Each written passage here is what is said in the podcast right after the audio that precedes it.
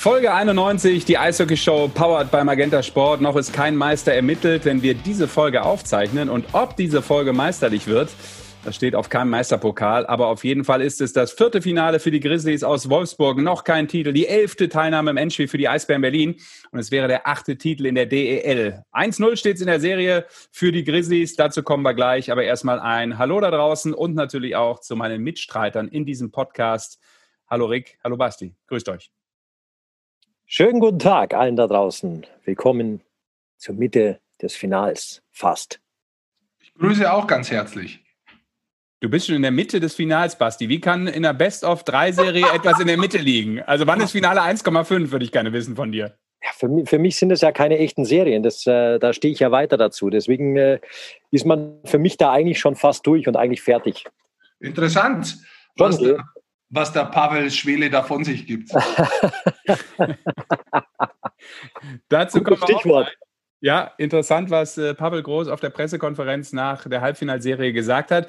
Das ist natürlich ein Thema, was uns beschäftigen wird. Äh, insgesamt die Playoffs in der DEL und natürlich auch die deutsche Eishockey-Nationalmannschaft äh, auf dem Weg zur Weltmeisterschaft. Wir haben einen Gesprächspartner direkt aus dem Teamhotel, der übrigens auch frisch den Verein gewechselt hat und ob es ein Kulturschock wird für ihn.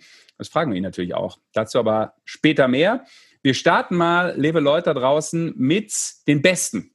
Denn die sind ja gewählt worden. Und da kein bester Experte im Eishockeysport gewählt wurde, konnte Rick Goldmann nichts abstauben. Aber natürlich äh, gab es die Awardshow der Penny DL.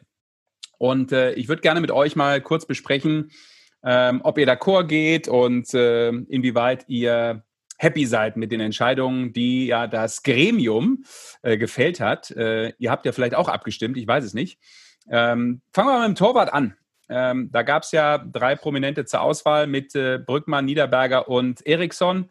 Joachim Eriksson von den Wild Wings hat es dann gezogen, ist also bester Goalie der oder des Jahres, muss man ja sagen, 2021. Basti, du bist doch ein Torwart-Experte ja, ein ganz großer, rede ich mir wieder um Kopf und Kragen. Ähm, ja, es waren ja noch mehr zur Auswahl gestanden tatsächlich, die man am Anfang äh, wählen konnte und dann minimiert sich das natürlich auf diese, diese drei, die dann in Frage kommen.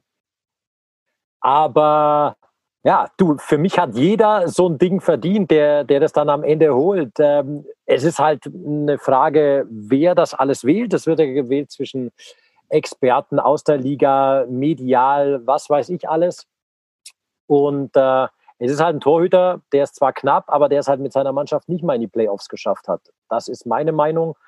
Aber für mich verdient jeder so einen Award, der den gerne haben wird und äh, haben will und dann auch bekommt. Das ist schon okay. Also erstmal muss man ja noch sagen, damit es auch draußen immer richtig verstanden wird, weil ähm, ich habe das ja auch in der Awardshow mit äh, Gernot Trippke versucht, ein bisschen aufzuklären. Das ist immer ein bisschen schwierig, weil die Menschen da draußen ganz oft andere Vorstellungen davon haben, wie sowas gewählt wird. Weil zum einen haben wir ja den Rookie des Jahres gehabt, das ist ein Fanvoting. Ähm, das hat ja äh, der Kollege Elias gewonnen äh, von den Adler Mannheim. Und der Rest ist ja richtig, wie du gesagt hast, Basti, ist ja ähm, immer aus verschiedenen Kategorien von Menschen wird das gewählt. Jeder hat 20 Prozent. Da gehören dann Manager, Trainer der Liga dazu, ähm, die Medien gehören dazu. Ähm, und dementsprechend äh, ermittelt sich irgendwann ein Wert. Und die Top 3 stehen am Ende ja dann noch sozusagen zu Buche. Und äh, diese Top 3 waren eben die Goalies, die ich aufgezählt habe. Und Joachim Eriksson hat dann den höchsten Prozentsatz auf sich vereinigt von allen Stimmen, die insgesamt abgegeben wurden. Ähm, klingt ein bisschen komisch und problematisch, ist aber eigentlich ganz einfach. Ähm, wollte das gerade nur noch mal einigermaßen versuchen, geradeaus zu erklären. Ich hoffe, ich habe es geschafft. Ja, ich glaube, das ist immer das Wichtigste, erst das zu verstehen, wie es zustande kommt und dass das unterschiedlich ist. Und ähm, ich glaube, man muss das auch so sehen. Ich glaube, das ist ein neues Gesicht gewesen, äh, Eriksson. Ähm, der hat äh, wirklich sehr stark in der Saison früh äh, einen Stempel aufdrückt, auch für die Schwenninger, wie sie gut gespielt haben. Ich glaube, er hat insgesamt dem Schwenninger Spiel sehr geholfen. Damit hat er definitiv einen Impact gehabt. Aber jetzt herzugehen und zu sagen, in der Kategorie, ähm, da sind einige dabei. Bei den Teutern ist es wirklich sehr schwer. Jetzt bleibe ich mal einfach, ich möchte jetzt einen neuen Namen reinschmeißen in der Kategorie. Wer ist zweiter und dritter geworden, weiß man nicht, oder? Man weiß ähm, nur. Na, ich, also offiziell gibt es, glaube ich, diese Prozentsätze nicht, aber ähm, ich habe es jetzt auch nicht im Kopf, aber ich glaube, es gibt natürlich eine Ab Abstufung sozusagen, ja klar. Okay, aber jetzt nehmen wir einfach nur die anderen her, die unter den Top 3 waren. Brückmann und äh, Niederberger, ich glaube auch da, äh, das ist, da findest du für jeden was. Äh, und da, da, findest du noch ein paar Torhüter, die da den Titel verdient gehabt haben. Das ist eine sehr, sehr schwierige Abstimmung. Ich kann es verstehen, dass es mal jemand anders hat. Ähm, ich bin da ähnlich wie der Basti. Ähm, da hätte es einige gegeben. Ich habe aber, ich finde es auch absolut okay, wie da ähm, abgestimmt wurde. Mir ist das Ganze halt immer, und da beharre ich auch drauf, mir ist das immer zu früh, diese Wahl. Mhm. Irgendwie, weißt du? Ja, es, ist, es, geht um die Hauptrunde, Basti. Es geht halt natürlich nicht um äh, die, die Playoffs. Ich weiß, aber es ist trotzdem verdammt früh immer, immer zu wählen, weil du natürlich danach nicht weißt, und das, das muss man den Leuten vielleicht auch erklären, wie du richtig sagst, es geht um die Hauptrunde und es wird dann in den Playoffs bekannt gegeben und dann sagt jeder, ja, aber der ist doch nicht mal da und der hat das nicht und der steht aber im Finale und so. Ja, ähm, auch das ist immer schwierig. Mir ist es trotzdem immer auch vom Zeitpunkt, weil das ja schon einen Monat praktisch vor Ende der Hauptrunde meistens kommt, dieses Sheet zum Ausfüllen. Es ist schon verdammt früh immer.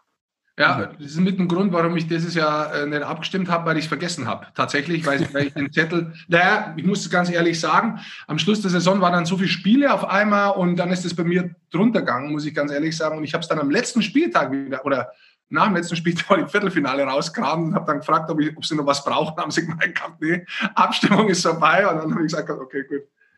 Ja.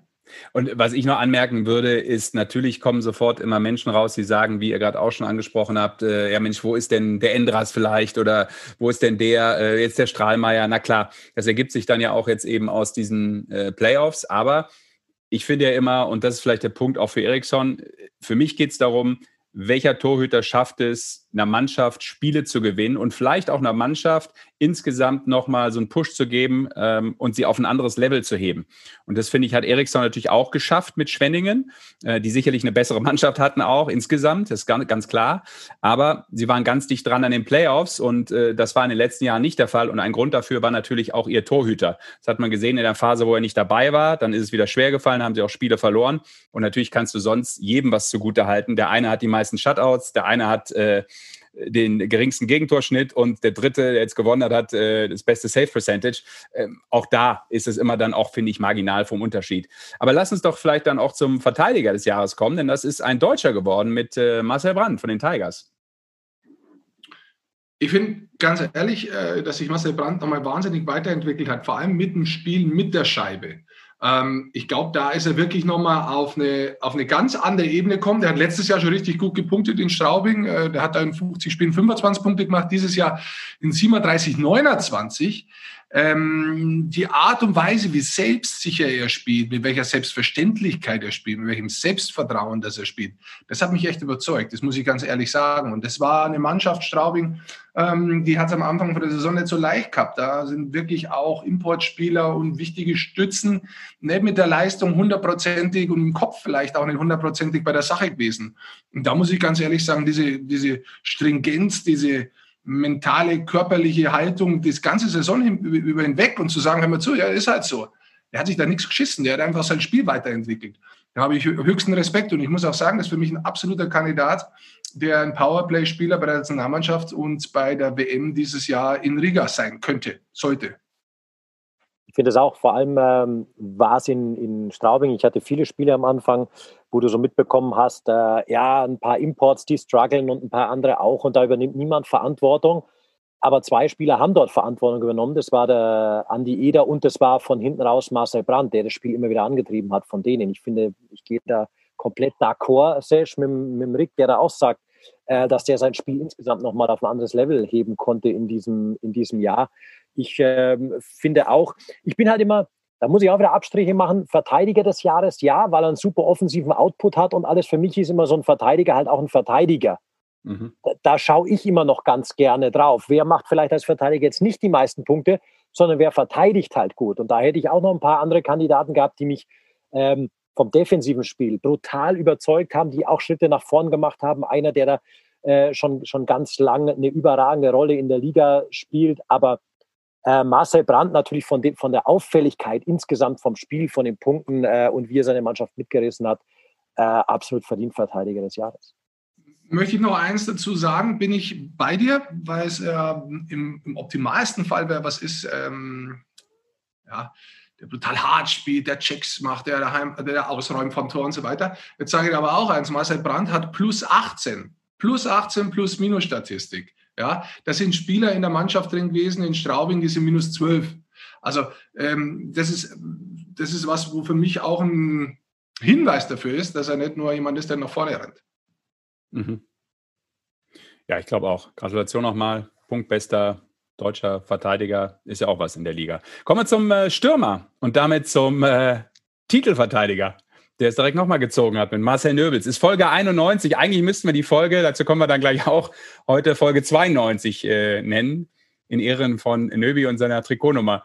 Ähm, ein Spieler, wenn wir jetzt nur mal erstmal auf ihn als Stürmer gucken, möchte wissen, wie ihr es seht, der sich ja schon in der Rolle ein bisschen verändert hat, wenn man das auch mal mit dem letzten Jahr vergleicht. Also Output von den Toren, dafür mehr Assist. War das eine spielerische Veränderung, oder ist es ein Zufall? Wie habt ihr ihn erlebt? Äh, also, ich, ich sage es mal so. Also ich finde es erstmal, ich fange mal vorne an, so was ich sagen wollte. Und dann gehe ich gleich aber auf das ein, weil das ein guter Punkt ist.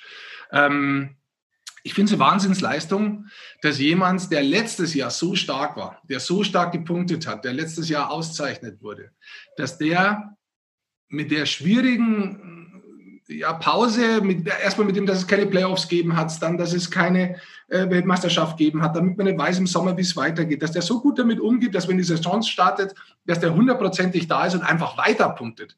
Einfach weiterpunktet, ja. Der hat ja auch ähm, äh, in diesem Magenta Cup, der davor gelaufen ist, hm, da hat er ein paar Tore geschossen, gab einen zwischen den Beinen durch und so weiter. Ja. Hat er quasi seinen Lauf eins zu eins mitgenommen. Und da muss man immer sagen, ich schaue mir das Ganze natürlich schon zusammenhängend an, da muss ich sagen, wow, also wie stark musst du mental sein, dass dich alles nicht beeinflusst, dass du deinen, deinen nach sechs Monaten den, den, den, ja, die Dynamik, die du dir spielt hast über das Jahr, so beibehalten kannst, dich nicht ablenken lässt, dass du dann wieder aufs Eis kriegst. Das ist, das ist schwer beeindruckend für mich, weil das heißt quasi, dass sein Selbstvertrauen, sein Selbstbewusstsein in diesem Bereich überhaupt nicht einmal irgendwie in Frage gestellt wurde von ihm selbst, sondern er hat es verstanden, es eher noch vielleicht mh, hm, zu schützen, weiter auszubauen und reinzugehen.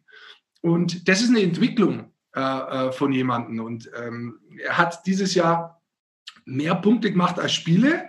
Das hat er noch nie. Das hat er auch im Jahr davor nicht. Deswegen hat er sich meines Erachtens auch spielerisch weiterentwickelt. Und jetzt komme ich auf die Tore zurück und das, was du gesagt hast.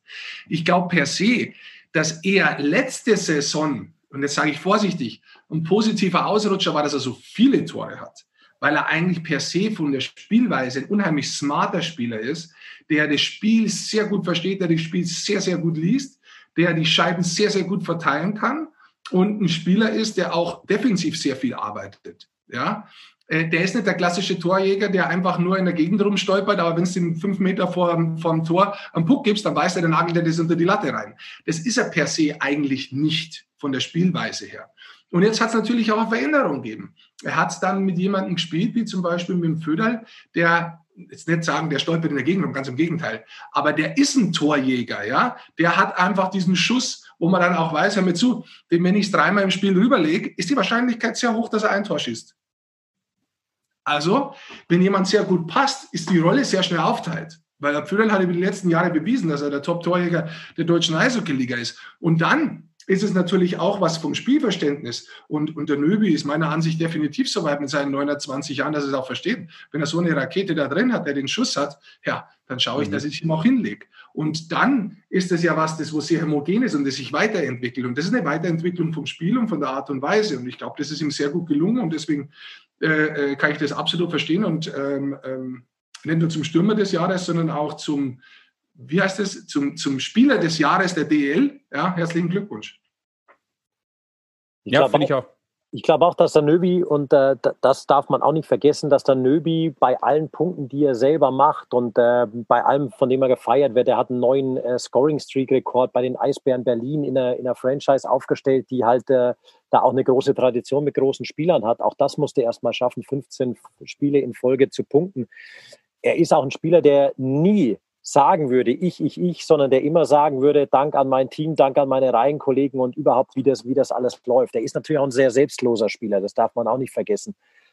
der mhm. ist halt einfach wirklich der perfekte Fit, glaube ich, für, für jedes Team, egal wo der spielen würde. Und äh, wie es der Rick auch sagt, diese Weiterentwicklung, die er nochmal genommen hat, auch sein Spiel angleichen zu können. Ja, du hast mal ja, in dem es brutal läuft mit den Toren, dann aber weißt, du hast einen, der Tore schießen vielleicht noch besser kann als ich. Und dich darauf einzustellen, das ist brutal. Das können nicht viele Spieler so, so, so ein Swipe zu machen und, und, und so zu wechseln, auch in ihrer Ansicht vom Spiel und in ihrer Eigenart das eigene Spiel zu ändern. Ähm, deswegen, ich glaube, Lobeshymnen gibt es sicher viele. Ich glaube, beim Nöbi, wenn man, wenn man nur die letzten zwei Jahre anschaut, zweimal in Folge MVP, ja. Wenn man sich das insgesamt anschaut, auch seine Rolle insgesamt, ich kann mich noch erinnern, Rick, das ist noch nicht so lange her, bei Weltmeisterschaften hat der Nöbi die vierte Reihe angeführt, oder war außen in der vierten Reihe bei der Nationalmannschaft. Und Basti, da hat er nur Unterzahl gespielt. Genau, genau.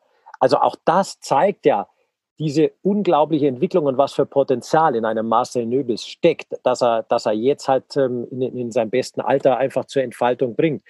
Und ähm, da muss man äh, auch nicht hinten vorhalten, dass ein, Marcel Nöbels tatsächlich ähm, durchaus auch äh, hin und wieder aus dem Ausland Begehrlichkeiten weckt. Also ich, ich kenne viele Leute, die schon äh, mal gesagt haben, du, äh, der Marcel Nöbels, ist das einer vielleicht auch für die Liga, für die Liga?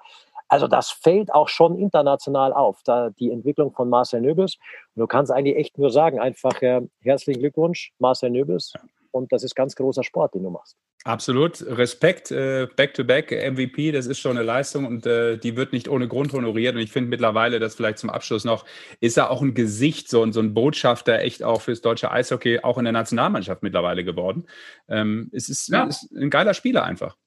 Weil er auch dabei war bei, bei den Erfolgen, wie zum Selber, Beispiel ja. Olympia dabei. Und ich finde auch, muss, muss ich ganz ehrlich sagen, der hat auch so eine, sympathische Art und Weise, auch bei Interviews. Der hat eine gewisse Lockerheit immer, die er nach außen gibt. Der hat so eine gewisse, der hat immer ein Lächeln auf den Lippen. Der ist eigentlich immer gut drauf, auch so außenrum. Ähm, der ist echt sympathisch, wenn, wenn man ihn jetzt nicht kennt und einfach nur so zuschaut. Dann ist das einfach auch eine Sympathiefigur, muss man ganz ehrlich sagen. Ja, und einer, der in sich ruht und, glaube ich, so im Leben einfach auch so seinen Platz gefunden hat und darüber auch Leistung abruft. Dementsprechend äh, alles Gute, aber Glückwunsch nochmal an alle Preisträger. Ähm, Trainer des Jahres äh, haben wir natürlich jetzt fast unterschlagen äh, mit äh, Thomas Popisch. Den haben wir ja auch schon äh, im Podcast äh, hier gehabt als Gast der der das sich sicherlich auch wieder verdient hat mit der Leistung seiner Mannschaft. Äh, vielleicht den nächsten Schritt hätten sie gerne gemacht in dieses Halbfinale rein, hat da nicht ganz gereicht, aber es geht ja da auch wieder um die Hauptrunde, auch schon Magenta Sport Cup, ähm, starke Leistungen abgerufen früh in der Saison. Also Thomas Popisch macht mit seiner Mannschaft und seinem Trainerteam in Bremerhaven weiterhin starke Arbeit. Auch dahin natürlich dann Glückwunsch. Auch nochmal zum Rookie an äh, Florian Elias, haben wir jetzt äh, aber schon in den Folgen zuvor auch thematisiert. Mhm. Ja, dann kommen wir doch, äh, würde ich sagen, zur Halbfinalserie, also Richtung Finale. Aber wir wollen natürlich noch mal ganz kurz ein Recap machen, ähm, was ist passiert, wie ist es passiert. Ähm, vielleicht äh, zunächst mal ein Wort zur Serie Eisbären gegen Ingolstadt. Also waren wir gerade bei Nöbels, dann machen wir quasi auch mit den Eisbären kurz weiter. Äh, die haben es dann doch wieder gewuppt. Die finden einen Weg zurück, äh, lagen ja wieder äh, 0-1 hinten in der Serie und gewinnen wieder zwei Spiele wie auch in der Runde zuvor. Ähm, Qualität, was ist es? Gutes Coaching? Also insgesamt muss ich sagen, was jetzt auffällt, ich gehe jetzt schon gleich ein bisschen ins Finale vor. Ähm, gegen, Ingol, äh, gegen, gegen Iserlohn, äh, erstes Spiel, Viertelfinale verloren, dann zwei Siege. Gegen äh, Ingolstadt, Halbfinale, erstes Spiel verloren, dann zwei Siege. Fragezeichen, gelingt es auch gegen Wolfsburg? Auch da haben sie das erste Spiel verloren. Aber was grundsätzlich einfach auffällt, und das war insgesamt, äh, Berlin-Ingolstadt war eine spielerisch echt sehr schöne Serie. Also da war echt Platz da, die haben spielerisch viele Chancen gehabt. Trotzdem fällt es auf, dass die Berliner zwar hm, auch mal ein Spiel haben, wo sie nicht 60 Minuten 100 Prozent an ihrer Leistungsgrenze sind, muss ich sagen. Aber die Art und Weise, wie sie spielen, es ist so ruhig. Das ist so ruhig, das ist mit so viel Selbstvertrauen geprägt und tatsächlich hat man immer so das Gefühl, ja, hm, das kriegen wir schon irgendwie hin, irgendwie machen wir das schon, irgendwie sind wir gut genug. Und umso länger so ein Spiel normalerweise auch dauert, umso mehr finde ich, dass die Berliner auch in ihr Spiel reinkommen. Also das Einzige, was man ihnen insgesamt so ein bisschen vorwerfen müsste, ist, dass das Powerplay noch nicht funktioniert. Aber da kommen wir vielleicht viel später dran, wenn wir dann äh, jetzt äh, ums Finale reden. Aber insgesamt war das eine, eine geile und äh, enge Serie äh, Berlin gegen Ingolstadt. Ja, der Meinung bin ich auch und das war wirklich super anzuschauen. Also es war, war Eishockey, bei dem es hin und her ging, bei dem sehr viele Räume waren, bei dem beide Mannschaften einfach ihre, ihren Charakter, den sie als Mannschaft haben, äh, einfach durchziehen konnten. Ich glaube, hinten raus ist es schon, wir haben ja letzte Woche auch drüber gesprochen, Thema Feuerwehr. und da siehst du dann halt schon, ähm, auch wenn es dann heißt, ja, äh, die Leistungsträger bei Ingolstadt am Ende verletzt und angeschlagen. Ja, warum? Ist ja klar, die Jungs wer, wurden dort forciert über einen kurzen Zeitraum, ja, aber das ist halt trotzdem Playoff, dass das nicht ganz äh, unbeschadet an allen vorbeigegangen ist. Ja, das, das ist schon klar. Und wir haben ja gesagt, der Doug Schetten will seine Feuerwehr da spielen lassen. Das hat er vom, von dem, vom ersten Spiel gegen München angemacht. Und das hat er halt bis zum Schluss dann auch durchgezogen. Da gab es schon viele Spieler, die sehr wenig Eiszeit hatten in, in so einem Kader sei das jetzt hilfreich oder nicht, auf die kurze Serie hat er halt alles riskiert, hat dann aber tatsächlich ja auch im letzten Drittel, im letzten Spiel tatsächlich alles verloren. Vielleicht da noch eins dazu, das kann man ein bisschen tiefer eigentlich auch mit Zahlen belegen. Also was du gerade gesagt hast, er hat einige angeschlagene Spieler gehabt, das muss man jetzt dazu sagen. Also relativ viele, das kommt dann natürlich noch on top. Ich meine, das haben andere Clubs auch, wie Mannheim, die hatten auch wichtige Ausfälle komplett, die gar nicht gespielt haben, die waren angeschlagen. Aber dass man die angeschlagensten Spieler am längsten spielen lässt, ist, so ein, ist auch so ein Thema. Und um das mal in Zahlen zu bringen, die zwei Spieler bisher mit der meisten Eiszeit ist eben Bodie und ist Ellis. Gut, sind Verteidiger. Die kann man schon mal über 20 Minuten spielen lassen. Aber ein Bodie hat durchschnittlich in den Spielen 29, 50 Eiszeit gehabt. Durchschnittlich. Ja, das ist ein Wahnsinnswert. Und der nächste ist Ellis, der fast 25 Minuten gehabt hat. Und wenn wir jetzt weiter sich das anschauen mit der meisten Eiszeit, sind in den Top 17, wenn mich jetzt nicht alles täuscht, also sind sieben Spieler dabei gewesen zu dem Zeitpunkt, die äh, die meiste Eiszeit haben. Da waren dann auch Stürmer dabei, wie zum Beispiel Simpson und so weiter. Und das ist eben schon auf der einen Seite äh, wirklich sehr viel Druck auf die Spieler, auch wenn sie ihren Flow haben. Aber hm, ich glaube auch, dass, dass Berlin da insgesamt ausgeglichen ist. Und zum Beispiel, wenn man Wolfsburg anschaut, da gibt es bloß ein, zwei Spieler, die über 20 Minuten wirklich sind. Also das ist also sehr, sehr verhältnismäßig, verhältnismäßig sehr ausgeglichene Eiszeit, die dann natürlich vielleicht auch insgesamt, und jetzt spekuliere ich auch so ein bisschen, ähm, vielleicht zu weniger Fehlern führt, weil man im Kopf frischer ist. Das geht ja nicht bloß um den Körper oft so. Also Mei, es ist verdammt knapp gewesen, da macht man uns nichts vor. Ähm, da kann auch eine Scheibe anders hüpfen, dann geht es anders aus, dann zählt das alles nicht. Aber so kann man halt zumindest sagen, ja, da waren auch einige Spieler dabei, die von Ingolstadt angeschlagen sind. Trotzdem sehr, sehr starke Saison von Ingolstadt äh, in, in, in diesem Jahr. Ich sage nur, das, das ist auch Philosophie, natürlich von jedem Trainer. Jeder, jeder muss das wissen, wie er das macht und wie er das will. Ich weiß es nur aus der Schweiz, da hat Dagstetten auch schon mal eine Finalserie verloren, weil er in der kompletten Finalserie, und da war es Best of Seven, halt auch fast nur mit zwei, zweieinhalb Reihen und wenigen Leuten gespielt hat. Das wird ihm da auch immer noch nachgesagt. Aber es ist halt so, wenn du, wenn du als Trainer dieses Ding fährst, dann bist du überzeugt davon, dann machst du es auch. Und das ist ja auch okay. Manchmal geht es auf, manchmal nicht. Ja, trotzdem glaube ich insgesamt äh, auch nochmal Props an Ingolstadt, die eine klasse Saison gespielt haben, auch verdient München zuvor geschlagen haben. Also dieser nächste Schritt da ins Finale, ähm, Goldi hat es gesagt, äh, ist dann ja immer der kleine, feine, marginale Unterschied. Ähm, auch Doug Shedden hat es im, äh, dann nach dem Spiel auch nochmal gesagt beim Magenta Sport, dass diese Belastung natürlich ein Thema war, aber ähm, alles gut. Dieses Jahr, man muss auch dazu sagen, dieses Jahr, man muss das schon ein bisschen einordnen, wenn wir auch gleich zur nächsten Serie kommen. Und insgesamt, dieses Jahr ist schon auch immer ein bisschen Faktor Glück dabei. Also mit Best of Three ist dieser Faktor Glück einfach äh, definitiv mit dabei, wenn man mal schaut, wie viele Pfostenschüsse manche Teams haben und dann das Spiel verlieren. Da geht es um Zentimeter, die sie nie mehr gut machen können, weil die Spiele einfach halt dann zu wenig sind. Und dementsprechend darf man diesen Faktor auch nie außer Augen lassen. Ja, der, manchmal verfälscht der vielleicht da oder da nicht nur um Mühe das Bild, sondern vielleicht auch einen Ticken mehr. Schaut zu viel Stefan Hensler, der sagt immer Mühe, Mühe macht er immer rein ins Essen. Auf, auf jeden Fall, ähm, ich wollte mich da auch noch anschließen, dass Ingolstadt wirklich sehr schönes Eishockey gespielt hat ja. in der Saison. Das hat Bock gemacht, keine Frage.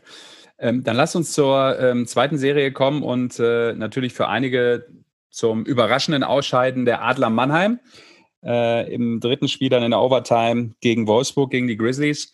Äh, vielleicht können wir zum ersten Mal, oder lass uns da direkt mal reinhören, ähm, Pavel Groß, der äh, nach diesem Spiel auch natürlich eine Meinung hatte, erstmal grundsätzlich, warum es nicht gereicht hat. Ja, wir haben gewusst, dass wir gegen eine defensiv starke Mannschaft spielen und alle drei Spiele waren ausgeglichen. Eigentlich alle fünf Spiele, die wir gegen Wolfsburg gespielt haben, wenig Tore und äh, so war es auch heute und ein so Lucky Bounce einfach, äh, ja, hat äh, das Spiel entschieden. Ja, also ich glaube, da ist vieles drin, das man insgesamt sagen muss. Wir haben ja den letzten Podcast gemacht nach dem ersten Sieg von Mannheim bei dem 4-1-Sieg. Danach hat es eben einen Overtime-Sieg gegeben, 2-1 für Wolfsburg und dann noch ein 2-1 in regulärer Spielzeit. Ähm, der Lucky Bounce, den er anspricht, das ist eine ja, Scheibe, die fast Tor reingespielt wurde, dann ein Schlittschuh von Reul gegangen ist und reingegangen ist. Insgesamt, man sieht in jedem Spiel plus drei Tore, das ist die Defensive.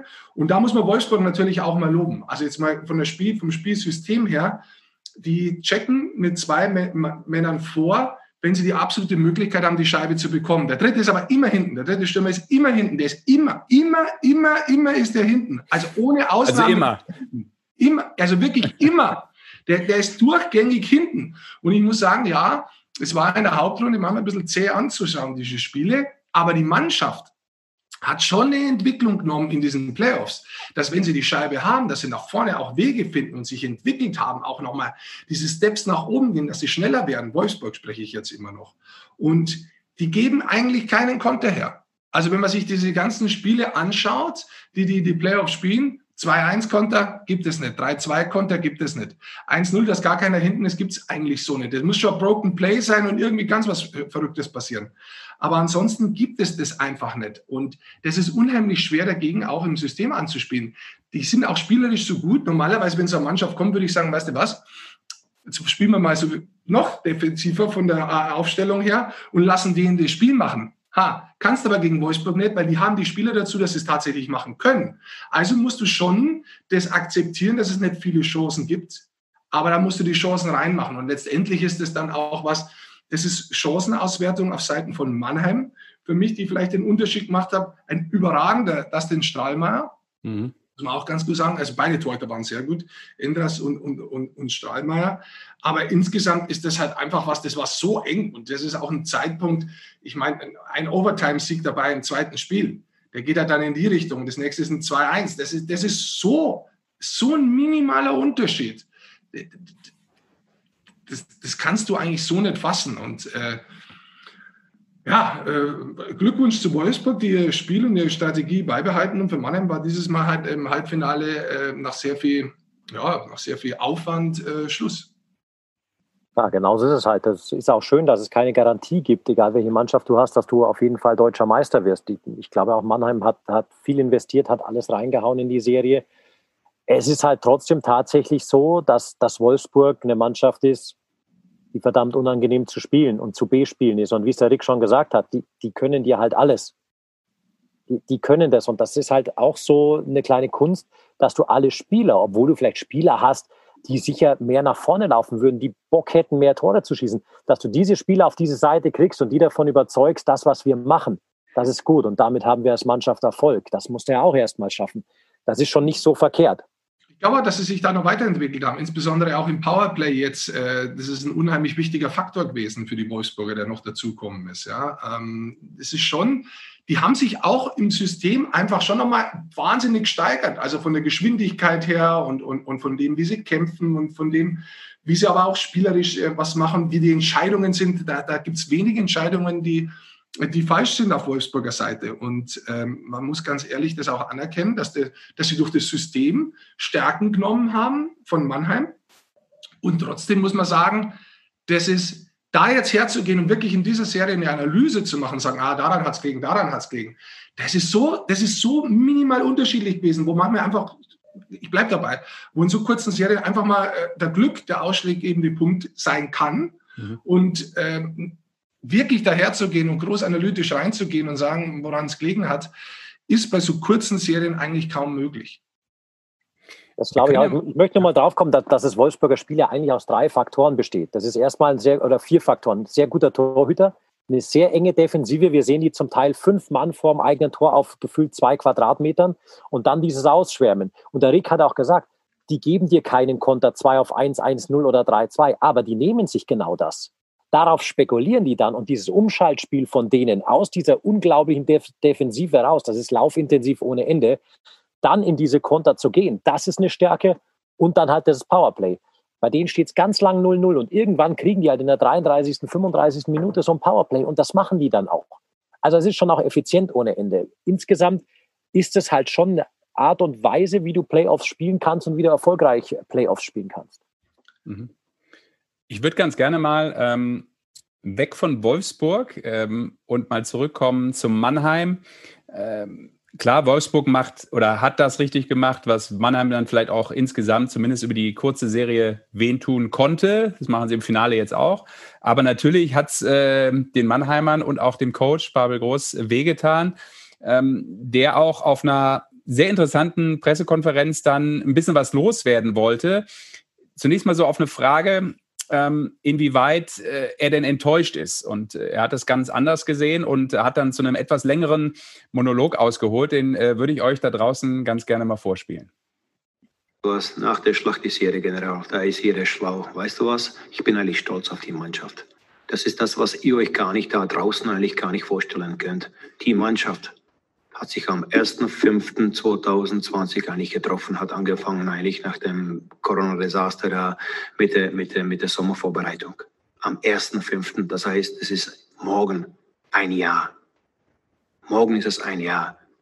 Durch die Unfähigkeit der DL, wo die immer als einzige Liga auf der ganzen Welt, alle Fortische, alle Sportarten, wo die immer verschoben, verschoben wurde, die Jungs haben geärgert, geärgert. Ein Jahr ohne Pause das geht nicht. Als Spitzensportler, es geht nicht. Du musst Pausen haben. Die Leute da draußen werden wahrscheinlich sagen, ja, ja, wir werden bezahlt. Nein, nein. Diejenigen, die, die den Körper nicht kennen, die wissen es nicht, okay, du kannst nicht ein Jahr einfach volle, volle, volle Pulle gehen. Heute kann ich auch sagen, ja, wir hätten schlauer machen können oder sein können. Und wie das die anderen gemacht haben, können wir drei, drei Monate hätten wir auch Pause machen können.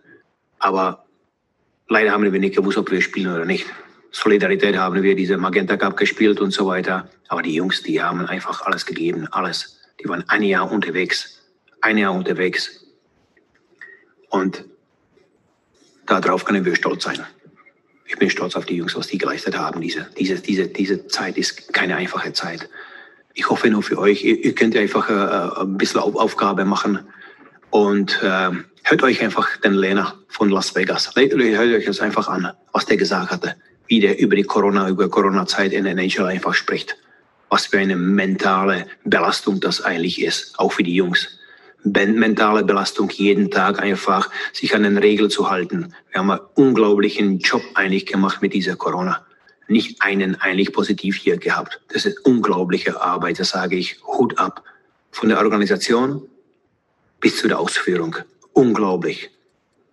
Und ich soll wir sollen uns noch dabei das angreifen lassen oder was? Nein, wir können stolz sein. Es ist einfach so. Wir, die Jungs haben alles haben alles gegeben. Ja, äh, das sind mal wieder sehr interessante Aussagen von Pavel Groß. Und äh, er ist jemand, der ja, sich traut auch was zu sagen. Von daher muss ich jetzt erstmal so zugeben, äh, auch wenn man sich da nicht immer mit beliebt macht, ich, ich, ich kann so vieles von ihm so nachvollziehen. Ich finde halt klasse, dass er einfach die Eier hat, auch äh, unangenehme Themen mal anzusprechen. Mal losgelöst von dieser Thematik jetzt. Aber äh, wie, wie kommt das äh, bei euch an? Äh, seht ihr das genauso? Natürlich ist es unglaublich schwer. Diese Problematik haben viele. Ist es äh, eine Reaktion aus einer Niederlage heraus? Sollte man die lieber äußern, wenn man eigentlich gewonnen hat, weil es dann vielleicht noch ein bisschen stärker rüberkommt? Ähm, Goldi, du äh, hast doch bestimmt eine dezidierte Meinung. Ja, man muss nicht immer alles auch komplett auseinandernehmen. Man kann auch mal äh, zuhören und einiges stehen lassen. Ich glaube, das ist ein sehr, sehr intimer Einblick, ähm, den man nicht so oft bekommt, weil normal ähm, der ganze Profisport sehr weich gewaschen ist in Aussagen, ähm, im Fußball vielleicht noch mehr. Und äh, insofern, wenn sich mal jemand öffnet, dann in erster Linie sollte man das erstmal anerkennen, dass sich jemand öffnet und da auch was drüber sagt. Natürlich muss man es einschätzen und muss sagen, das war direkt danach, das war das, ähm, die Pressekonferenz direkt nach dem Spiel. Mhm. Und das ist natürlich von Emotionalität getrieben. Und ich muss auch sagen, das habe ich schon gesagt, diese Belastung und der Druck bei Best of Three, der ist definitiv höher bei den Favoriten weil du natürlich äh, mehr zum Verlieren hast in kürzerer Zeit und mehr und schneller dein Spiel wirklich hinbringen musst. Du kannst als, als Club, der da ähm, als vermeintlicher Underdog reingeht, viel befreiter aufspielen. Also diese, diese Best of Three Serie ist in erster Linie, ich habe es letztes Mal schon gesagt, das ist ein Mindfuck. Das ist, das ist, das, das hat ganz viel mit dem Kopf zu tun, wie du reingehst, das Favorit, dass du diesen Druck dann nicht weiter noch größer werden lässt. Und ähm, insgesamt, er hat noch viel mehr gesagt auf dieser Pressekonferenz. Insgesamt, glaube ich, zeigt es schon, wie viel Druck eigentlich dann so auf dir lastet und wie groß die Enttäuschung dann ist, wenn du es nicht hast. Und ich habe auch das schon mal angesprochen gehabt, diese Belastung, die natürlich momentan, ja, alle Familien haben, die müssen nicht im Profisport sein. Das ist, eine, das ist eine große Belastung, die insgesamt, glaube ich, unser Land momentan spaltet. Das ist ein sehr, sehr schwieriges Thema. Insgesamt ist Corona, weil leider ist in der öffentlichen Wahrnehmung und auch von dem, wie die Menschen das sehen werden, bloß ein Schwarz oder ein Weiß gesehen wird. Ja, es gibt keine Abstufung, es gibt kein Grau kaum mehr. Äh, 70 Prozent in die Richtung und 30 Prozent in die, das gibt es eigentlich nicht. Und deswegen muss ich ganz ehrlich sagen, finde ich es gut, dass uns der Pavel damit mit reinlassen hat und ähm, dementsprechend auch zeigt, wie schwierig es ist, mit der Situation umzugehen als Profisportler. Man darf immer nicht vergessen. Ähm, und das finde ich auch gut, dass man das da nochmal sagt in dem Zusammenhang. Das ist die deutsche Eishockey-Liga, das sind Profis in der deutschen Eishockey-Liga. Ja, jetzt bei einem Club, der vom Budget her ganz gut aufgestellt ist. Aber jetzt gehen wir mal die ganze deutsche Eishockey-Liga an und schauen uns das an. Da kann man sagen, das ist ein Profisportler, der verdient viel Geld. Moment, das muss ich schon einordnen. Das kann man beim Fußball sagen. Ja, die verdienen viel Geld. Auch in so einer Situation, die wir in drei Jahren haben, da sind sie eigentlich, wenn sie nicht ganz doof sind, durch mit ihrem Geld. Hier gibt es genügend Spieler, die dieses Jahr auf so viel Geld verzichtet haben und jetzt nächstes Jahr auch aufgrund der Situation äh, erstmal schauen müssen, wie sie sich wieder aufstellen, die sich vielleicht die Frage stellen, macht das Ganze so überhaupt noch Sinn? Ja, ist es finanziell wirklich so dass das nicht bloß ein Zeitvertreib ist, damit ich sage, ich kann jetzt noch ein paar Jahre spielen ähm, und habe danach aber nichts. Und das sind wirkliche existenzielle Fragen, ähm, die im Hinterkopf bei einigen Menschen rumspuken und damit muss man umgehen. Dazu kommt dazu, dass wenn Imports kommen, die Kinder können hier nicht mehr in die Schule gehen, die können nicht einmal die Sprache lernen und so weiter. Jetzt kann man alles sagen, mi, mi, mi. Nee, das sind Probleme, die da einfach aktuell momentan da sind. Und ich ja, Absolut. Das haben ganz viele Familien daheim, da wo Leute berufstätig sind und wenn sie nicht berufstätig sind, dass die was lernen und wie sie das Ganze managen. Das sind sehr, sehr schwierige Zeiten. Und ich finde es absolut gut, dass man das in der Deutlichkeit angesprochen hat, dass es auch im Profisport Probleme gibt und dass man trotzdem versucht, damit umzugehen. Aber vielleicht genau in so einem Jahr ist dann die Enttäuschung einfach noch viel größer und emotionaler. Guter Punkt, finde ich, fast alles gesagt vom Rick tatsächlich. Aber ich finde es ich find's, äh, von der Seite schon mal gut, dass der Pavel als einer der wenigen ja auch immer was sagt. Ähm, das wurde ja auch von, von der Liga, dem wurde ja auch hin und wieder schon Einhalt geboten, dass es da so ein, so Ehrenkodex in Anführungszeichen gab. Wenn man den gebrochen hat, dann gab es Geldstrafen oder gibt es auch immer noch.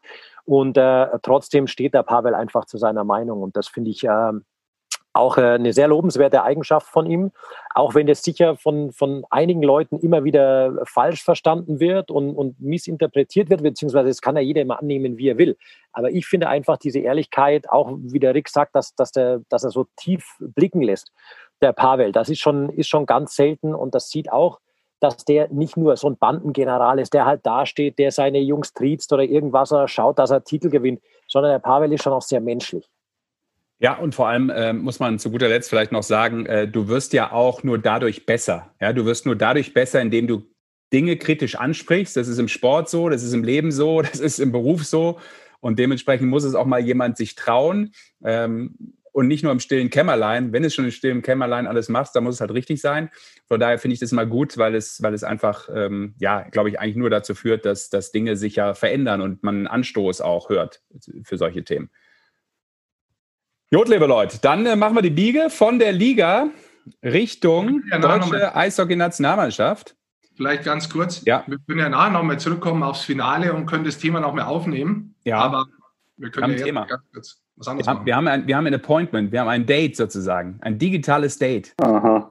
So, oh, guck mal, ihr sagt schon, aha, das heißt, es sollte funktionieren technisch, denn ich habe ja gesagt, wir machen kurz den Schlenker. Was heißt kurz? Wir machen auf jeden Fall den Schlenker jetzt der deutschen Eishockey-Nationalmannschaft und damit äh, direkt sozusagen ins Teamhotel zu äh, Frederik Tiffels. Moin, grüß dich. Ja, guten Tag, hi.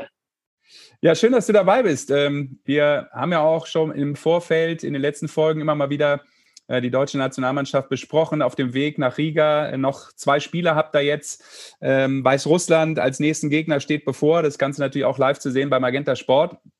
Aber erstmal müssen wir natürlich wissen, ähm, hast du gerade Freizeit oder was? ja, wir sind auf dem Zimmer. Äh, Mo ist mein Zimmerkollege und spiele gerade noch ein bisschen Playstation. Und äh, ja, ich sitze gerade auf der Couch und nehme mir die Zeit für euch. Moment, das muss ich, da muss ich einhaken. Ich bin ja der Typ hier für die bunten Themen. Mo Müller spielt Playstation. Ich dachte, der gehört zu den Älteren und äh, etwas, wie soll ich sagen, ähm, der ist schon ein bisschen weiter und hat diese Spiele ja. ein bisschen hinter sich gelassen.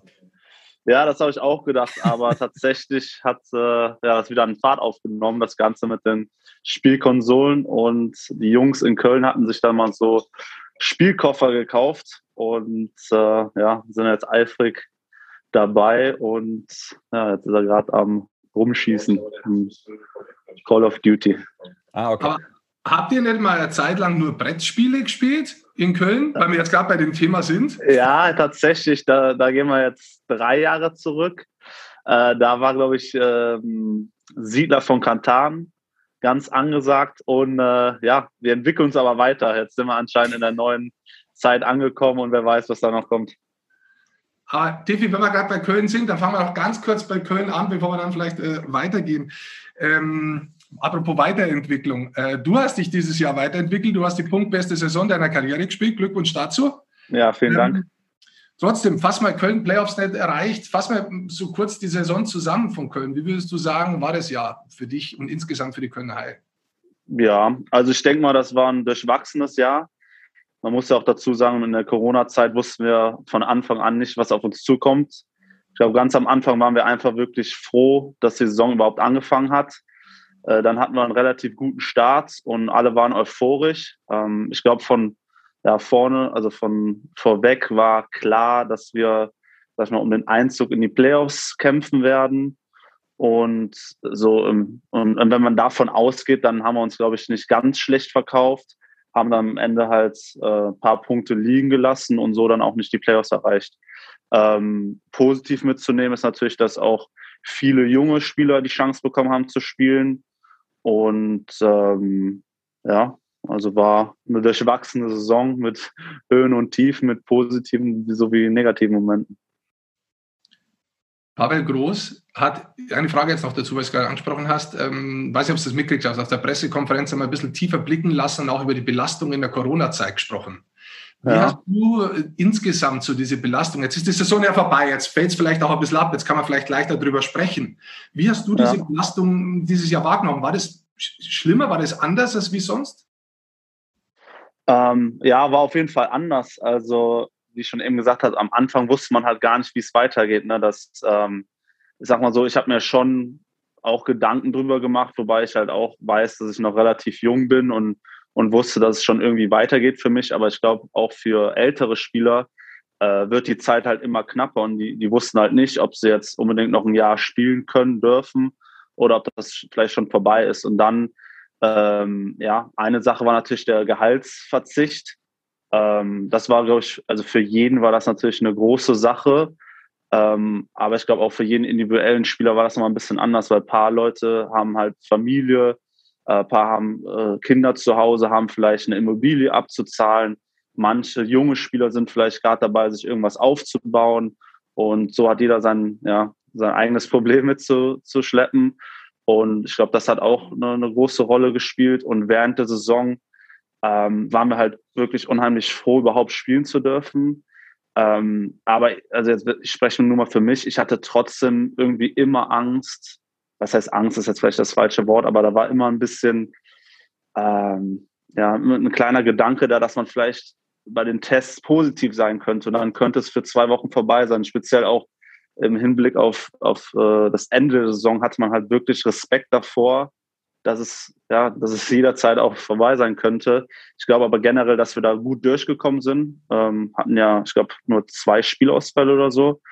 Ähm, aber ja, so der Gedanke war halt immer dabei.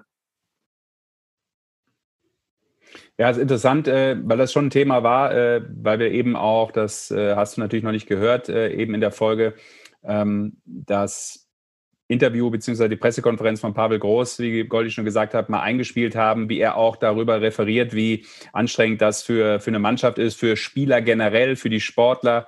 Er hatte auch nochmal den Namen Robin Lehner genannt, ähm, der ja ein sehr, sehr langes Interview zu dieser besonderen Belastung äh, in der NHL in dem Fall gegeben hat, wo sehr, sehr viel ja. rauskommt, was so Sportler jetzt auch ähm, ja, sagen wir mal, äh, besonders betroffen hat in dieser aktuellen Phase, wobei bei ihm jetzt im speziellen Fall es da auch um gesundheitliche äh, Vorerkrankungen, möchte ich mal sagen, geht. Also der mhm. hat äh, gesundheitliche Probleme, ist nochmal ein ganz anderer Fall, aber es ist sehr, sehr intensiv, wie er das schildert. Deshalb ist das immer interessant und ähm, da hat der Pavel recht. Deshalb ist es auch gut, wenn du das mal so sagst. Aus Spielersicht, ähm, das wissen wirklich viele Leute da draußen nicht. Die denken immer, ja, die machen ja ihren Job da und das muss ja alles ganz einfach sein.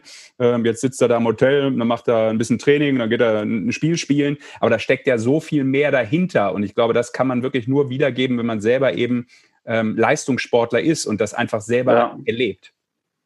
Ja, auf jeden Fall. Und vielleicht da noch anzuhängen, ich glaube, das betrifft auch viele Menschen, aber ich glaube, äh, vielleicht auch die Sportler. Also man schränkt wirklich seine sozialen Kontakte wirklich auf das Minimum ein.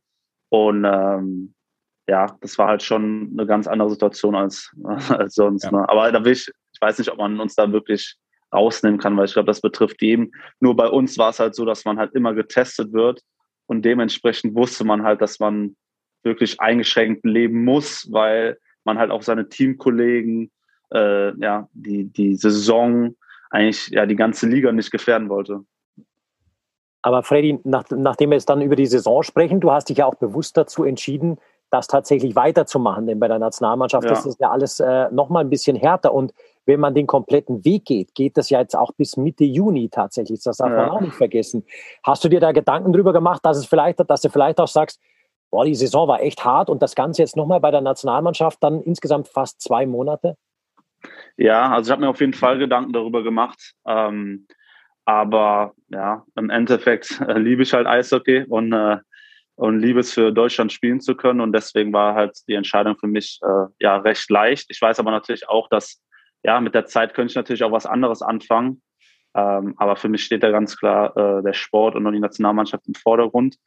Ähm, vielleicht auch nochmal da herauszuheben sind wirklich die Jungs, die ja, die Familie haben, die jetzt äh, einfach, wie du schon gesagt hast, vielleicht ein bis zwei Monate weg sind und zwei, drei Kinder zu Hause haben, die, ihren Vater nicht sehen, eine Frau zu, zu Hause haben, die den ganzen Haushalt da wuppen muss.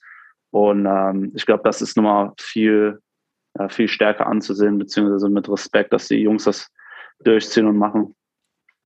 Äh, in deiner Situation, ähm, wir haben angesprochen, du hast eine sehr gute Saison gehabt, ähm, aber ähm, Playoffs vielleicht nicht erreicht. Wie wichtig ist es da, dass du die Nationalmannschaft auch hernimmst, um vielleicht ja, mit einem positiven Ende aus der Saison rauszugehen? Hast du ja noch die Möglichkeit, jetzt da was Positives zu erreichen, um da insgesamt wieder ganz anderes Selbstvertrauen noch on top aufzubauen? Ja, ja, auf jeden Fall. Also Playoffs ist eigentlich, also das will jeder spielen und äh, speziell auch die letzten Spiele zu den Playoffs hin, sind ja auch entscheidende Spiele und da hat man schon dieses Playoff-Feeling und jedes Spiel ist entscheidend und ähm, ja, das Feeling ist einfach un, ja, also mega geil und ähm, ja, was soll ich das sagen? Ähm, nichtsdestotrotz, so die Nationalmannschaft ist eigentlich generell immer so ein i-Tüpfelchen auf, auf die Saison gesehen. Ähm, wir sehen ja immer Leute, die, die wir gern sehen, die zu Freunden geworden sind über die Jahre. Und ähm, ja, ich, ich, ich freue mich eigentlich darauf, mit den Jungs hier zusammen zu sein und den nächsten Schritt gehen zu können und äh, mich auch weiterzuentwickeln. Also ähm, ich finde, das Niveau hier ist echt, ist echt super gut und äh, ich denke mal, da kann man sich halt weiterentwickeln. Das ist alles äh, richtig, was du sagst, Freddy. Wir dürfen auch nicht den, den Fakt vergessen, Rick. Wir haben das schon mal angesprochen auch. Das ist nicht so wie bei der Fußballnationalmannschaft. Das wissen vielleicht auch nicht alle, dass es da fette Prämien und so gibt. Äh, und wenn der Freddy auch sagt, das sind jetzt viele Familienväter und so nochmal zwei Wochen, zwei Monate von zu Hause weg mit der WM und allem, äh, das ist bei der Eishockey-Nationalmannschaft nicht die große Kohle, die du da mitnimmst. Das ist schon äh, sehr viel ähm, einfach, einfach Hingabe und Leidenschaft, die du tatsächlich auch mitbringst und mitbringen musst. Ja, also absolut richtig. Ich, ähm, vielleicht noch eine Frage. Jetzt bist du ja schon in der zweiten Woche mit dabei. Letzte Woche hast du schon die ersten Testspiele gemacht. Wie würdest du sagen, wie weit seid ihr insgesamt mit der Nationalmannschaft, mit der Entwicklung schon?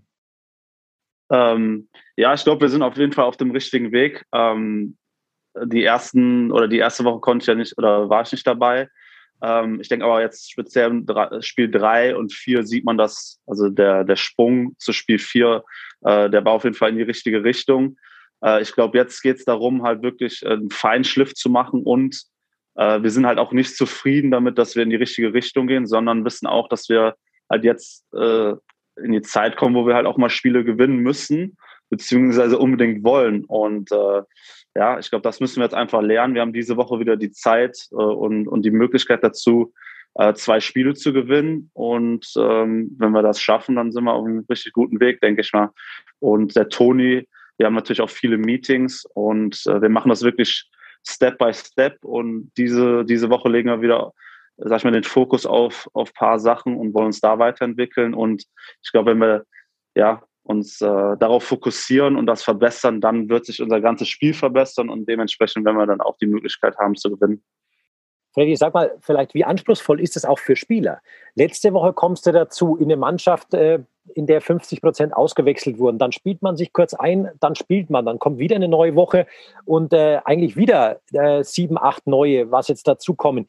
Ist es schwer auch für einen Spieler, das zu adaptieren, immer bei der Nationalmannschaft, dass du weißt, okay, ich spiele jetzt vielleicht nur drei Trainings und vielleicht mal ein Spiel, weil er auch hin und her gewechselt wird. Wie schwer ist es, sich immer auf die neuen Mitspieler auch einzustellen? Ähm, also ich kann jetzt tatsächlich nur für mich persönlich reden. Ich finde das äh, tatsächlich überhaupt nicht schwer. Ähm, also ich glaube, wenn man, wenn man hier hinkommt, dann, dann weiß man, dass es so sein wird, dass jede Woche ein paar Leute dazukommen und ein paar Leute werden sich leider verabschieden müssen. Äh, und man versucht halt einfach die, die Zeit zu genießen hinsichtlich, dass man vielleicht mit anderen Jungs spielen wird, ähm, ja, das ist auf jeden Fall eine Umstellung, aber ähm, ja, bringt natürlich auch immer jedes Mal wieder neue Möglichkeiten mit sich. Und ähm, ich sehe das gar nicht oder nicht als großes Hindernis, sondern eher als Möglichkeit und, und freue mich auch, wieder andere Jungs kennenlernen zu dürfen oder wiedersehen zu können. Und ähm, ja, also eigentlich alles recht positiv. Freddy, wenn du jetzt äh, zur WM nach Riga vorschaust, ist das eine Vorfreude, die du aktuell hast, oder sind da viele Fragezeichen über deinen Kopf aktuell? Weil es wird ja vieles noch besprochen, was man nicht weiß. Wie wird die ja. ausschauen? Sind jetzt wirklich Zuschauer drin? War mal kurz im Gespräch, dass 25 Prozent rein dürfen. Ist das was, womit du dich beschäftigst? Ja, tatsächlich überhaupt nicht. Also so weit äh, bin ich noch gar nicht.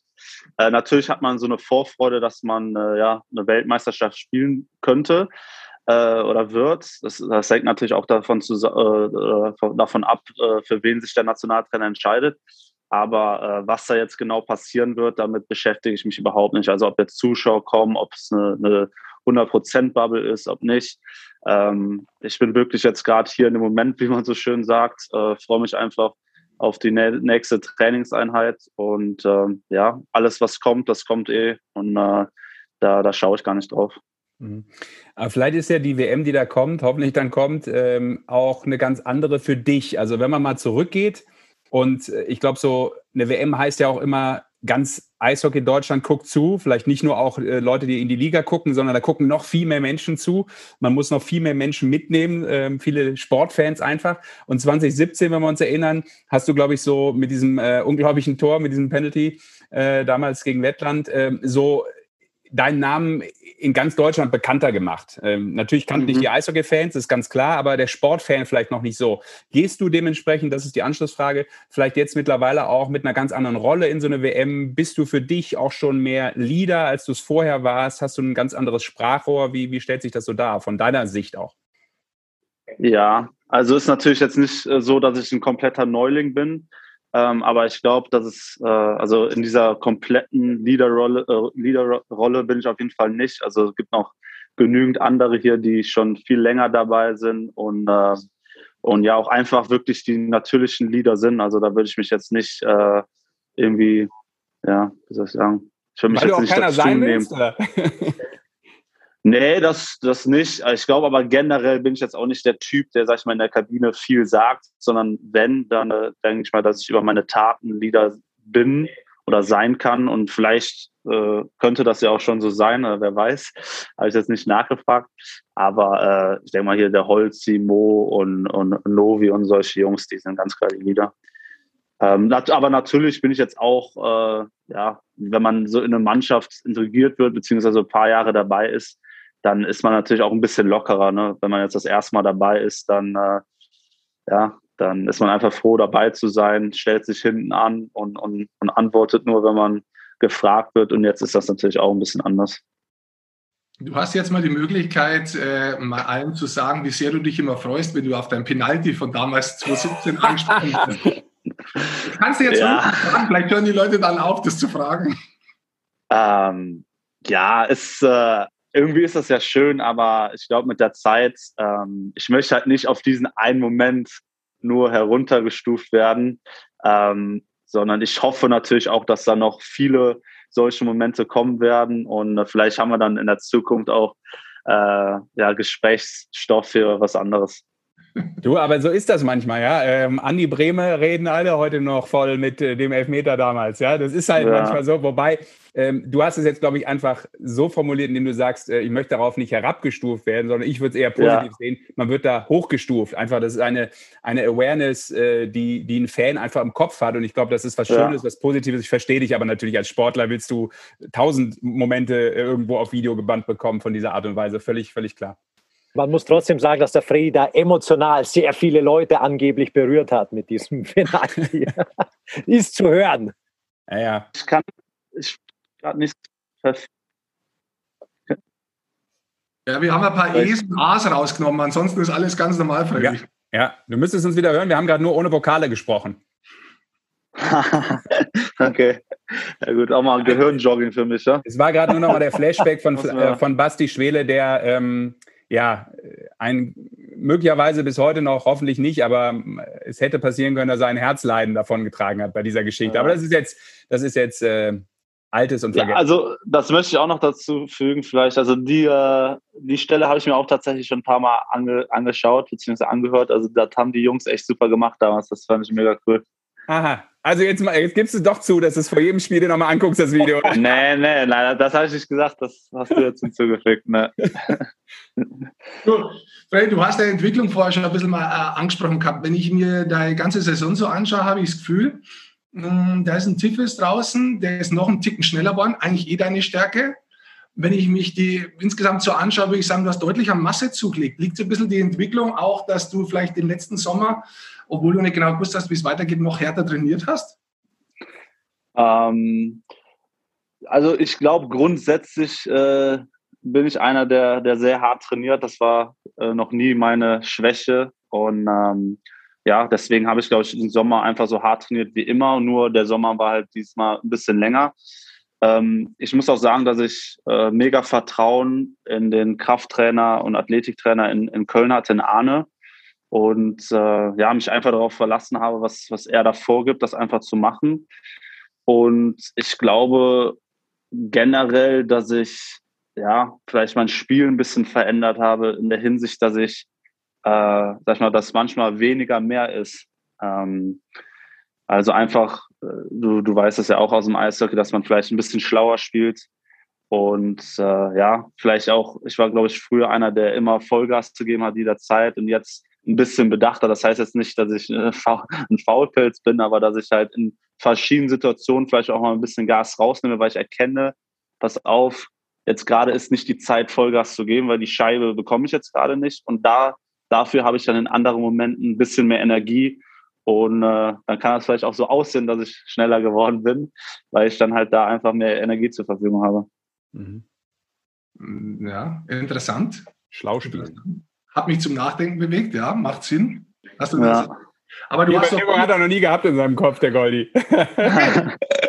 ist, ist ein guter Fakt, denn natürlich, wenn, wenn ein Spieler smarter wird, sucht er sich die äh, Situationen besser raus und kann seine Stärken besser einsetzen. Keine Frage. Aber trotzdem würde ich sagen, jetzt bleibe ich ganz kurz dabei, du hast im Vergleich zur Vorsaison zwei, drei Kilo mehr. Oder täuscht es? Ähm, also Muskelmasse. Also ja, ja. Ähm, du, ich bin, ich bin mir gar nicht so sicher. Also ich, ich meine, ich tendiere eigentlich jedes Jahr zwischen 89 und 92 Kilo. Kann sein, dass ich dies, ich, dieses Jahr würde ich mal sagen zwischen 90 und 92, aber ähm, ja, ich glaube nicht, dass ich unbedingt äh, schwerer geworden bin. Was ich sagen kann, ist natürlich, dass auch sehr viel Fokus dieses, diesen Sommer eigentlich noch oder wieder auf Schnelligkeit gelegt habe und wir da auch ein bisschen anderes Programm gefahren sind als die Jahre davor. Und ja, ähm, ja, du bestärkst mich jetzt nochmal. Vielleicht sollte ich das so weitermachen. Also auf jeden Fall ein sehr interessanter Reifeprozess insgesamt dann, Freddy, auch. Und äh, der ist ja noch nicht abgeschlossen, beziehungsweise du machst ja auch einen nächsten Schritt dann im nächsten Jahr. Du wechselst den Club. Genau. Ja, ähm, ja, also ich bin super, super zufrieden mit der Entscheidung. Ich, ich äh, freue mich riesig auf München. Und äh, was du schon gesagt hast, also ich glaube, äh, ich kann auf jeden Fall den nächsten Schritt da machen. Freue mich auf eine, eine Gruppe zu stoßen, die sehr, äh, ja, sehr viel Konkurrenz hat. Und ähm, ja, bin einfach gespannt, was da auf mich zukommt. Passt das ganz gut rein jetzt auch gerade, dass sie mal nicht deutscher Meister oder nicht deutscher Meister jetzt geworden sind, weil du dann auch natürlich weißt, ich komme jetzt in, in eine Umgebung, wo noch mehr Energie da sein wird, weil die wollen unbedingt wieder und ich bin dann Teil davon und natürlich gibt es vielleicht auch eine, die eine oder andere Idee, das Team jetzt hier an bestimmten Stellen zu verjüngen. Du gehörst auch ein Stück weit natürlich dazu. Ja. Ja, also ich glaube schon, dass generell, also wenn man das so von außen betrachtet, glaube ich schon, dass, dass München jünger werden will und da jetzt nochmal so ein kleiner Shift reinkommt. Ähm, ich glaube, generell ist der Anspruch äh, groß in München. Also der Anspruch ist einfach Meister zu werden. Und ich glaube, das ist dann kein Geheimnis, wenn die jetzt dieses Jahr nicht Meister geworden sind, dass das nächste Jahr umso mehr wollen. Und äh, ja, da freue ich mich riesig drauf, dass der Anspruch so hoch ist. Und äh, ja, bin gespannt, was da passiert. Und äh, auch äh, das nächste Jahr ist beim neuen Club, äh, Freddy. Ich hätte noch eine, eine, Frage, die vielleicht noch ein bisschen weiter hinausgeht, äh, weil du ja auch in Nordamerika gespielt hast, weil du gedraftet bist und alles. Hast du Nordamerika schon komplett ad acta gelegt oder ist es im Hinterkopf immer noch ein Türchen, bei dem du sagst, warum nicht, auch wenn ich, wenn ich dann meine Reife dafür vielleicht insgesamt habe? Ja, also ja, die Frage am besten zu beantworten. Ähm, wenn ich natürlich jetzt die Chance hätte, rüberzugehen, dann, äh, dann würde ich die wahrnehmen. Ähm, der Gedanke, rüberzugehen, ist jetzt nicht bei mir präsent. Äh, das heißt aber, glaube ich, nicht, dass, dass ich sage, okay, das kann ich mir gar nicht vorstellen, beziehungsweise das ist ad acta gelegt. Ähm, ich weiß aber auch, sag ich jetzt mal, oder, oder glaube ich, habe da ein bisschen reifer geworden, dass ich ja, jetzt nicht unbedingt sagen muss, okay, zu, zu dem, dem Zeitpunkt muss ich jetzt da sein, ich muss das schon erreicht haben, etc. Ähm, ich bin jetzt eigentlich in so einer, ja, in so einer Gemütslage, wo ich, wo ich Vertrauen in mich selber habe und äh, mich einfach freue, ähm, ja, den nächsten Schritt gehen zu können, äh, gut zu spielen, besser zu werden und dann weiß ich, dass eh alles von, von alleine kommt und ähm, ich muss aber sagen, jetzt freue ich mich riesig auf München, freue mich da auf die Aufgabe und äh, alles andere wird die Zukunft zeigen. Okay. Und dann äh, kommst du auch damit klar, dass du äh, bei deinen Toren nicht mehr Kölsche Jung hörst, sondern äh, Rockin' All Over the World. Das ist. Äh, ja, äh, ja, auf jeden Fall. Also, aber ich finde das Lied auch, äh, auch gut. Und weil, ja, ja. Also ich finde es mega, deswegen. Das ja. ist das kommt halt damit, wenn man den Verein wechselt. So ist es. Aber du, die könnten ja auch mit so eine badische Band spielen und von daher ist der Kulturschock dann doch nicht so groß vielleicht für dich. Ja, eben, eben. Nee, da werde ich mich noch äh, umstellen müssen, aber ich denke mal, wir, wir Kölner sind offen und äh, ja, ich freue mich auch da, die, die Kultur kennenlernen zu dürfen und äh, bin gespannt, was, was die Zukunft da bringt. Cool da würde ich sagen, äh, wünschen wir für diese dir alles Gute, nämlich für die Zukunft, auch äh, die ganz nah. Und das ist selbstverständlich die Aufgabe erstmal mit der deutschen Eishockey-Nationalmannschaft. Das steht äh, für dich und für euch im Vordergrund. Äh, da wünschen wir euch äh, super viel Glück, äh, viel Spaß, dass ihr das da gut über die Runden bekommt. Erstmal in der Vorbereitung und dann natürlich auch in Riga selber. Ähm, ja, vielen lieben Dank. Ich denke ja, mal, ihr seid ja auch, ihr werdet auch vor Ort sein. Gehe ich davon aus. Nee, nee, nee, nee, nee. Nee, nee, okay. Die, die, Jungs kannst du nirgendwo mehr hinlassen. Das ist ja, das ist ja mittlerweile, kriegt ja keiner mehr ein Visum, Freddy. Das ist, eine, ist vorbei. Ah, okay. Ja, ja. Aber äh, du kannst vielleicht noch deinem ähm, Zimmerkameraden da sagen, viel Glück weiterhin. Ja, vielleicht äh, macht er die heute. Ja, der hat gerade äh, die Kopfhörer auch, aber das werde ich ihm gleich mitteilen. Alles klar. Dann äh, beste Gut. Grüße auch an Mo und äh, danke für deine Zeit, Freddy. Ja, vielen lieben Dank. Ich wünsche euch auch alles Gute, bleibt gesund und bis demnächst. Ciao. Also, ciao, ciao. Ciao. Ja, interessante Einblicke von Freddy Tiffels. Der nächste Schritt, das ist so. Wir machen auch den nächsten Schritt. Ähm, wohin eigentlich? Finale. Finale. Oh, apropos Tormusik. Also ich, out, ich oute mich ja äh, als Torhymnen-Fan generell. Und ich bin ja ähm, großer Musikfan und ich finde ja grundsätzlich die Torhymne auch der Eisbären Berlin ziemlich cool mit dieser Zusammenstellung, weil ja auch Pit Pittiplatsch davor kommt. Aber ich bin ja schon so ein, so ein Fanboy der Hymne der Grizzlies Wolfsburg. Das finde ich überragend, das Ding. Und ich habe mich heute noch so gefragt, scheiße, was ist das eigentlich für ein Song? Was ist das nochmal? dann habe ich äh, den Kollegen Gerlach, äh, seines Zeichens ja der Pressechef in Wolfsburg, nochmal angetickert und gesagt, mal, was ist das für euch für ein Song? Wie heißt der nochmal? Dann sagt er, ja, äh, der ist von äh, Anna-Maria Zimmermann und heißt äh, Tausend Träume. Ich gesagt, okay, äh, dann finde ich ihn doch scheiße. äh, und, und, dann habe ich aber überlegt, das ist doch irgendwas Altes. Die Version, die die einspielen, ist natürlich davon, aber das ist so ein ganz alter Song, so ein Oldie aus den, aus den 70ern von einer italienischen Band. Ähm, und da, den finde ich großartig. Also ich will jetzt nicht sagen, ich möchte häufiger Tore von, von Wolfsburg damit hören, aber einfach nur so. So nebenbei. Volle Null-Info. Ganz kurz, ich, ich habe ihn ja gar nicht drauf. Kannst du ihn ganz kurz ansingen, damit ich Nein. weiß, wie du sprichst? Nein, kann ich nicht. Ja, doch, das weißt du. Das ist, das ist dieses langgezogene oh, oh, oh, Kennst du das nicht? Oh, oh, oh, Ich finde ich find das, find das einen geilen, geilen, geilen Song. Ich habe letztes Mal, weil wir gerade über, über verrückte Songs sprechen, ich habe letztes Mal so einen Song gehört, da dachte ich mir, den habe ich schon lange nicht mehr gehört. Und ich, ich wusste, ich konnte es gar nicht einordnen, ja äh, was das eigentlich ist. Und ich habe, ich, du kennst mich ja, ich bin kein äh, äh Musikfan, ich kenne mich überhaupt nicht aus. Und es hat für mich mehrere Stunden dauert, bis ich diesen Song rausgefunden habe. Und das war äh, von James Last bis Kaya. Ich schnipp's schon. Vielleicht hört man es. Hast du James, Last, James Last Rhythmus. Biskaya, kennst du den? Nee, Biskaya kenne ich nicht. Aber wo hast du den her, den Song? Ja. Oder wo kam dir der ins Ohr? Den kennt man. Ich kann ihn leider nicht einspielen, als, als, äh, weil ich es technisch nicht kann. ja, ich könnte es einspielen, aber dann sag aus, rechtlichen Gründen, sag aus rechtlichen Gründen, Rick, da kommst du immer durch. Ja, aus, aus Corona-Gründen ist auch gut immer. Momentan oder aus feuerrechtlichen Gründen.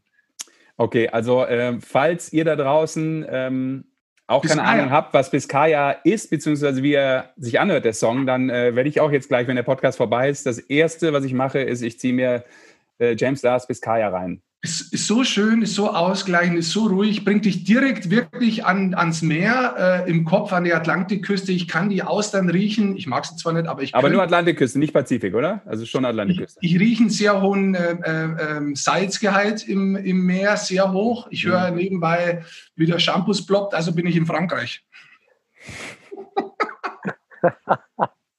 Äh, es ist so. Ja. Ganz kurz vielleicht noch eins zur Nationalmannschaft, sind wieder viele neue dazukommen. Ähm, insgesamt gehe ich mal davon aus, dass insgesamt bis es zur Abreise geht und auch noch während der letzten Quarantäne, bevor man dann losfliegt nach Riga. Ich glaube, dass der Toni den Kader sehr groß halten wird, weil man weiß nämlich tatsächlich nie, was noch passieren wird. Und deswegen gehe ich auch davon aus, dass, wenn das Finale dabei ist, dass noch mehr aufaddiert wird, dass man eher erstmal so einen Kader hat von 30 Leuten äh, und dann geschaut wird, wer vielleicht dann noch von Nordamerika dazukommen kann, um dann den letzten Cut zu machen, der ja dann auch größer sein wird, wahrscheinlich noch in Riga. Ja. Das ist richtig. Wenn wir bei den Nordamerikanern sind, da sind ja auch noch ein paar Namen im Gespräch, die zum Teil äh, ihre Saison in der NHL, das hat sich ja auch für Vancouver, hat sich zum Beispiel hinten rausgezögert durch Quarantäne. Der Marc Michaelis, die spielen richtig lang. Der Tobi Rieder zum Beispiel, die sind schon äh, relativ, ich glaube, äh, diese Woche noch fertig oder Ende der Woche. Also da gibt es ein paar Möglichkeiten, glaube ich, die der Bundestrainer da sicher noch hat. Genau. Und äh, die nächste Möglichkeit, sein Personal richtig zu testen unter Wettkampfbedingungen, hat er dann am 7. Mai äh, 1645 das Ganze live bei Magenta Sports, die deutsche Eishockey-Nationalmannschaft gegen Weißrussland. So ist es. Jo, wunderbar. Äh, eins fällt mir gerade noch auf. Ich glaube, vielleicht hätten wir ihn das auch noch fragen können. Ich glaube, das war das vermutlich eins der wenigen Interviews von Freddy Tiffels, wo er bewusst nicht nach Leon Dreiseitel gefragt wurde. Da muss er, muss er sonst auch mal was zu sagen. Das stimmt. Du hast ihn nach seinem Penalty gefragt. Ich habe nicht zu dem Penalty ihn was gefragt. Ich habe das geschildert. Das ist ein großer Unterschied. Kannst du mal sehen, wie schlecht du zuhörst. Ich habe das nur in der Veränderung des Spielers Freddy Tiffels erklären wollen. hast du ja absolut recht. Ich wollte dich doch bloß ein bisschen ärgern. Ja, ja, ja. Und ich weiß von ihm, dass ihm das ein bisschen auf den Senkel geht, deswegen wollte ich ihn auch nochmal bewusst darauf ansprechen. Sehr schön. Ja, gut, liebe Leute, äh, haben wir noch was? Müssen wir noch was? Gerüchteküche? Gerüchteküche. Ganz das Finale, ja. Ach, stimmt, wir wollen das Finale noch. Ach, Mensch, da war da noch was, das Finale. Na gut, komm. Dann Geht das Finale. Weiter? Am Tag, wo der Podcast rauskommt, nämlich am Mittwoch, also wir haben uns jetzt am Dienstag getroffen, muss man wieder dazu sagen. Am Mittwoch äh, kommt in der Früh raus, ganz heiß, ganz frisch. Und abends dann Finale 2. Erstes Spiel, Berlin-Wolfsburg 2-3, Overtime. Wie habt ihr das Spiel gesehen? Ich fand's lame. Ja, Basti, du machst so, pff, am Anfang war es echt ein bisschen lahm, aber jetzt kannst du übernehmen.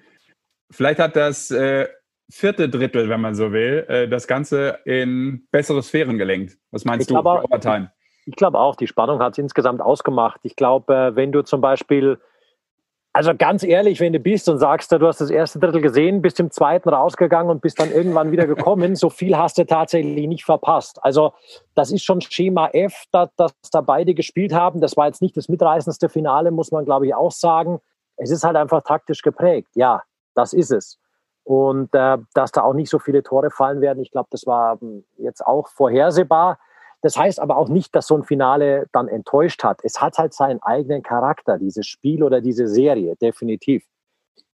Wenn du andere Sachen gewohnt bist, jetzt von äh, Ingolstadt gegen, gegen äh, Berlin, wo die halt hin und her wetzen und, und sich alles abverlangen und ein schönes offensives Spiel ist, ja, das war klar, dass es das nicht wird. Es ist also ein sehr schwerer Gang für Berlin, vor allem jetzt auch noch nach äh, Wolfsburg, nachdem man dieses, dieses Heimspiel dann am Ende verloren hat. Ähm, Wolfsburg ist verdammt nah dran. Wolfsburg ist zum vierten Mal im Finale. Die drei Finals bislang haben die 3-0, 4-0 und 4-1 verloren. Das heißt, die waren noch nie so nah dran am Titel. Mhm. Und ähm, das ist schon äh, was Besonderes tatsächlich für die, dieser Mittwochabend. Ja, was, was so interessant ist, also erstmal zum Finale, das sehe ich ähnlich wie ihr.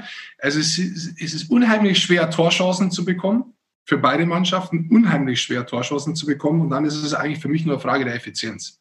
Wer ist da besser? Das ist, das ist der Unterschied. Ähm, ich finde auch, über 60 Minuten war es ein sehr ausgeglichenes Spiel, weitere Teile auch egalisiert. Also auch von der Statistik her alles wirklich fast even.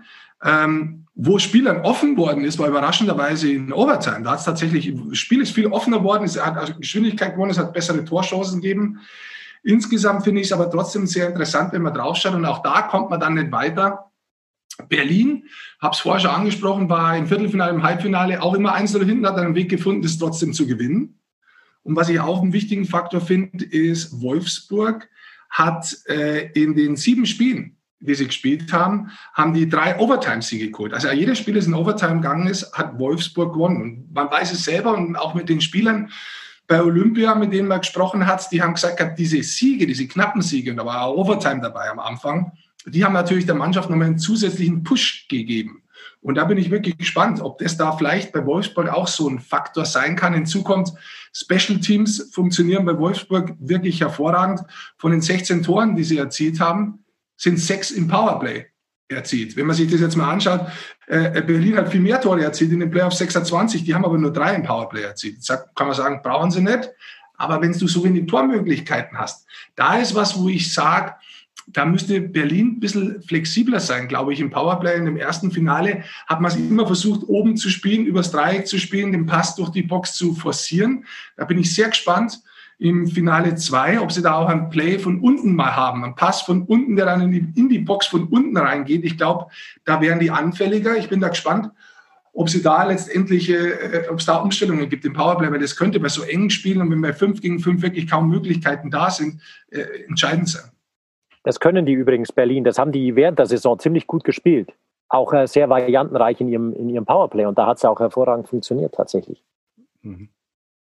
Und dann ist natürlich auch eine Frage, mein Stahlweier hält überragend, überragende Werte äh, äh in den Playoffs, äh, über 93 Prozent. Das ist, der ist wirklich absolut heiß. Niederberger hat auch sehr gute Spielkeiten, aber man muss es einfach jetzt dazu sagen, äh, der Strahlmeier sich da wirklich auch in Rage gespielt hat in diesen Playoffs bisher.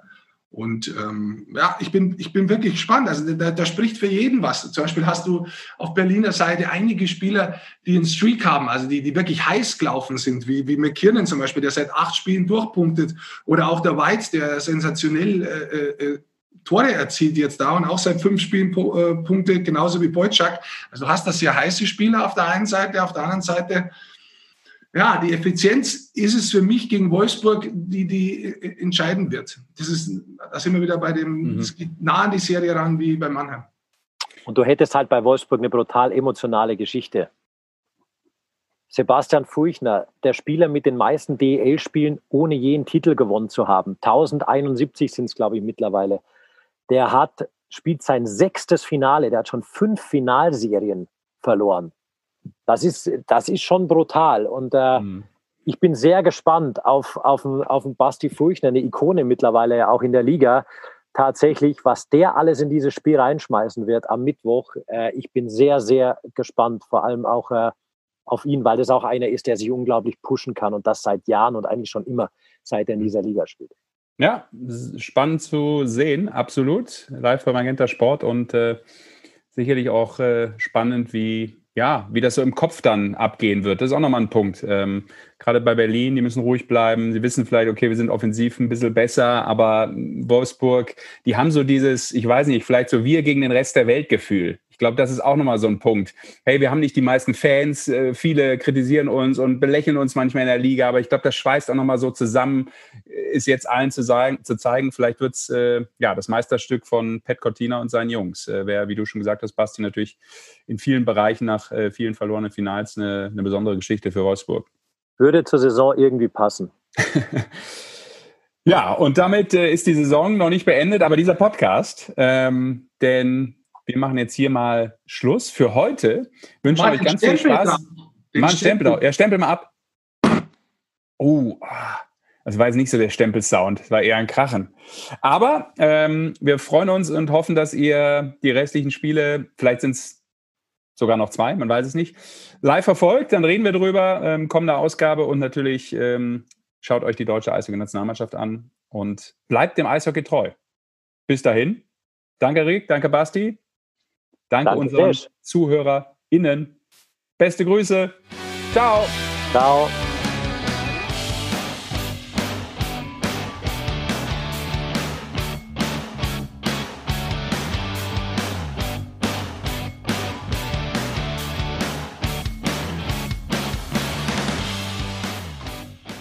Alle Spiele der Penny DEL live. Nur bei Magenta Sport.